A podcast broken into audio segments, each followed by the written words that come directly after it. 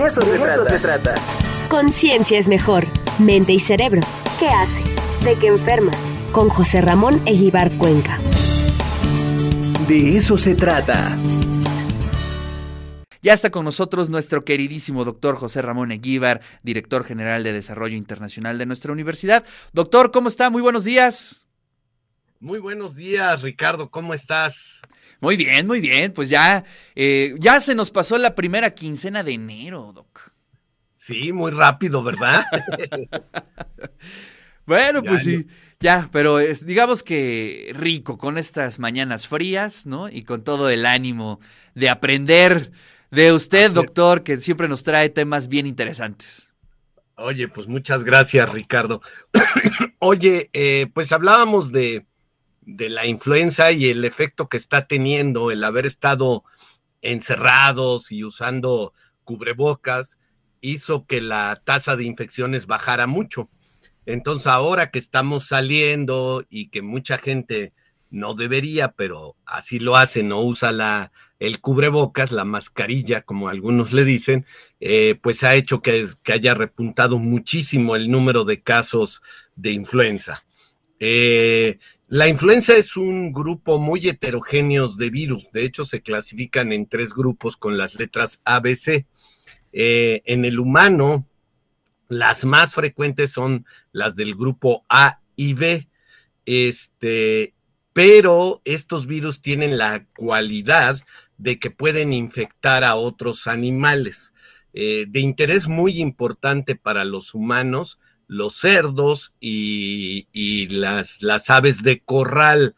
En México, pues fundamentalmente serían las, las gallinas, ¿no? El, digamos, el componente principal. Pero en el sudeste de Asia y en Europa también debemos de incluir los patos, ¿no? Que es parte de la, de la dieta. En México se come pato, pero, pero no es tan frecuente, ¿no? Como, como, sobre todo el sudeste de Asia. Y es riquísimo el pato. Es muy sabroso, sí. Sí, sí, sí, es, es, un, es un animalillo sabroso, sí, exactamente. Y se puede preparar de muchas eh, formas, sobre todo la cocina china tiene mucha, muchos platos a base de pato. Eh, y estas aves de corral, gallinas y patos, pueden entrar en contacto con un sinfín de aves migratorias. Claro. Eh, que pueden llevar la influenza de un lado a otro. La influenza se llama aviar porque es de las aves. Eh, el problema es ese que si tú tienes animales de traspatio, pueden ser infectados por un ave migratoria y eh, pues producirse un pequeño grupo de, de enfermedades o inclusive si hay alguien que trabaje en aves de corral que están eh, encerradas, pues llevar ahí esta enfermedad y producir, este, luego veo que ponen endemia, no, eso es para los humanos, ensotia sería, ¿no? O sea, es una enfermedad de, de, los animales, entonces tiene que empezar como zoológico, ¿no? Eh, para, para, digamos, respetar la terminología. Y eh, hay una variante de la, de esta, vamos a decirle ahora gripe aviar, porque lo ponen así, que es de alta vigilancia, que es la H5N7. Alguna vez aquí hablamos que las letras H y N tenían que ver con, eh, igual que la espiga del coronavirus, también los otros virus tienen características. El caso de la influenza, la H semaglutinina, qué nombre tan feo, pero es que agrupa a los eritrocitos, a las células rojas, a los glóbulos rojos, los aglutina y los hace así un grumo como cuando se les hace una costra como esta que tengo yo ahora, ¿no? Porque me pegué. Entonces, este, simplemente es eso, porque esa, ese componente del virus hace eso. Y la otra tiene un nombre peor, se llama neuraminidasa, que por eso es la N, que es una enzima que permite romper la célula para que el virus se meta. Entonces, ustedes, todo el mundo se acuerda ahora del H1N1, de aquella vez que primera nos encerraron por poquitos días. ¿Quién iba uno a pensar que una década y un poco más después, ya vamos para tres años, ¿no? En marzo, y no hemos acabado esta tortura. Este, entonces, la, la, la, la, influenza aviar es muy importante y es vigilada. Hay un sistema de vigilancia mundial. ¿Por qué? porque se han visto casos de paso de, los, de las aves de corral, patos y gallinas, al humano. Es decir, exactamente como pasó ya con los coronavirus, ¿no? Acordémonos que hay tres. El SARS-CoV-1, que fue una eh, endemia que se quedó ahí en el sudeste de Asia y por suerte no se volvió pandemia. Pandemia es que abarque todo el mundo. El MERS o el de Medio Oriente que afecta fundamentalmente a camellos y eh, dromedarios y los eh, la las personas, los carniceros, pues que fascineran a, estos eh, animales, pues para que se lo coman los humanos.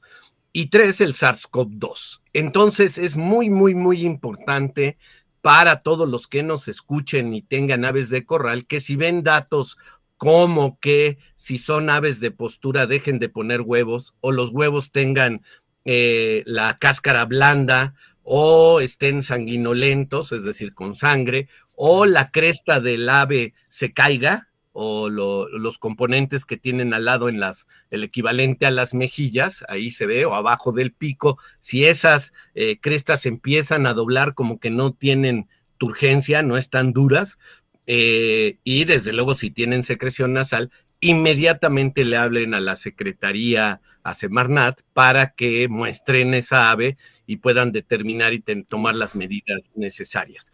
Este, ha habido un par de brotes en México, ha habido casos ya en, Jalisco y en Guanajuato. En Puebla no se ha reportado, pero debemos de estar atentos y ayudar a las autoridades porque pues es muy importante que no se propague este virus entre las aves de corral porque baja la producción. Si la gallina es para producción de carne, pues va a bajar, va a tener los mismos síntomas y además va a adelgazar, que no sea de ave de postura, se llama. Entonces, pues yo quería traer esto para que ustedes se den cuenta que no es infrecuente el paso de algún virus desde animales con los cuales convivimos hacia el humano. En el caso de los cerdos es igual, van a tener secreción nasal, eh, se les van a caer las orejas, pueden tener diarrea. Entonces, eh, estar vigilando a estos animales y reitero, lo más importante, Ricardo, es avilarle a las autoridades para que muestren, igual que ahora hacemos con la prueba del SARS-CoV-2, usando esta técnica de cadena de la polimerasa, eh, y detectar el virus y tomar las medidas pertinentes y evitar que pues el riesgo de una pandemia desde hace muchos años se había previsto, de hecho nadie esperaba la de SARS-CoV-2, sino que brincara el virus de la influenza este particularmente que afecta a las aves y se produjera una nueva pandemia de influenza como la gripe española. Este, no ha pasado, qué bueno que no, esperemos que no pase, pero igual que como les decimos del uso del cubrebocas para el coronavirus, eh, pues debemos de prevenir ahora el pase. Sobre todo Puebla es como el cuarto productor de huevo del, país, entonces tenemos que estar atentos. Este, todos hemos visto esos galpones donde viven eh, miles de gallinas de postura o para producir carne. Así es. Pues sí, oye, pero qué tema, ¿eh? La verdad es que está bien interesante y de inmediato me puse a pensar en algo, doctor. Bueno, finalmente los productores están como muy atentos a este tipo de situaciones. También yo creo que las personas que durante generaciones han tenido eh, en sus ranchos aves de este tipo, y, saben identificar muy bien cuando estas aves sufren de, de, este tipo de situaciones. Sin embargo, eh, el, creo que uno de los temas son las ciudades, cuando de pronto tomamos de mascota a las gallinas, ¿no? O a este tipo de animales y sabemos poco sobre ello y creo que ahí se puede complicar el escenario. No sé qué, qué piense, doctor. Totalmente, totalmente, Ricardo. Bueno, eh, cuando yo era más joven, ahí en la 11 Sur y antes de la 105, había un Huawei enfrente de la casa de Hansel y Gretel, no sé si te acuerdes, por ahí queda, es una dependencia ahora del gobierno municipal, me parece que es algo relacionado con el DIF. Eh, allá había un Huawei artificial y bajaban los patos migratorios. Lo mismo sucedía en Valsequillo. Eh, no era infrecuente ver pato canadiense y de otro, de otro tipo. Tienes toda la razón porque esas aves son las que eh, llevan y traen el virus y lo mantienen circulando, se llama, ¿no? O sea, vivo, porque acordémonos que si bien el virus es un ser vivo, solo tiene material genético y requiere de tus células o las células de la gallina o las células del cerdo o alguna célula para reproducirse. Entonces, este, esto que acabas de decir es muy importante. Los granjeros, sobre todo los grandes granjeros, pues, pues lo cuidan, eh, porque saben que eso pues les va a mermar las ganancias, y entonces tienen sistemas de vigilancia, usualmente los que trabajan dentro de estos galpones eh, se ponen un overol grande, se cubren la cabeza, etcétera, etcétera. Este, la producción de pavo ha aumentado y también los pavos se pueden infectar, ¿eh? Entonces, este, yo por eso traje esto, porque sí tenemos todos que contribuir y cuando tengamos un animal enfermo, no solo sacrificarlo o venderlo para, para consumo humano, sino avisar a las autoridades para que tengamos un, eh, podamos establecer el número de animales que se han enfermado. Igual recordemos, las aves migratorias pues defecan, estornudan y forman igual que nosotros y no le vamos a poner cubrebocas al cerdo o a la gallina que tenemos de traspatio, ¿no? Entonces es muy fácil que se infecten, es muy fácil. Por ejemplo, yo te digo, hay una gran migración desde Rusia hacia China eh, y ahí hay eh, un, sistema de vigilancia de la Organización de las Naciones Unidas, de la parte de, relacionada con la salud, para eh, muestrear de manera sistemática, de tal manera que en algunos de los lagos de esta zona eh, se matan al azar, hay cazadores especializados que matan aves que van migrando y les muestrean en la nariz, igual que nos meten a nosotros el hisopo, como para saber más o menos, tienen ahí técnicas matemáticas para saber de esas aves que están migrando, cuántas están enfermas. Y eso permite que cuando las aves bajan a los lagos o a un jagüey o algo hecho por el humano, conviven patos migratorios con patos domésticos que son creados para que se coman en esa parte hay una, un sistema de vigilancia muy intenso. También sucede en la Europa Central. Entonces, pues eh, yo quiero traer esto porque hace un día estaba yo en la torre y llamé a mis compañeros de la dirección porque venían migrando una gran cantidad de aves, ¿no?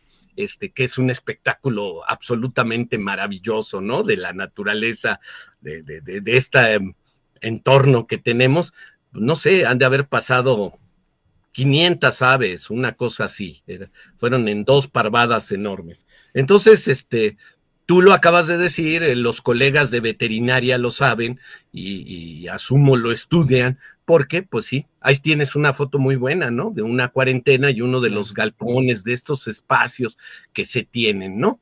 Este, por cierto, la vacuna cuadrivalente que aplicaron este año de influenza sigue conteniendo el virus de influenza H1N1, aquel que nos, nos mandó al primer encierro. Entonces no es, no es lejano. Debemos de contribuir los ciudadanos a estas medidas de salud pública. Las autoridades tienen un papel, pero los ciudadanos también tenemos el, el de nosotros, el que nos corresponde.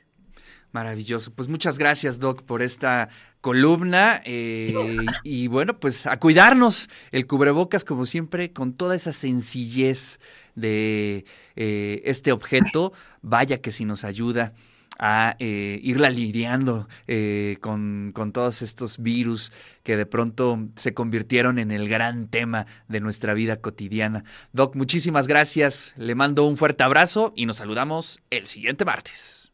Claro que sí. Muchísimas gracias, Ricardo, a ti y a todos los que nos ven y nos escuchan. Buenos días.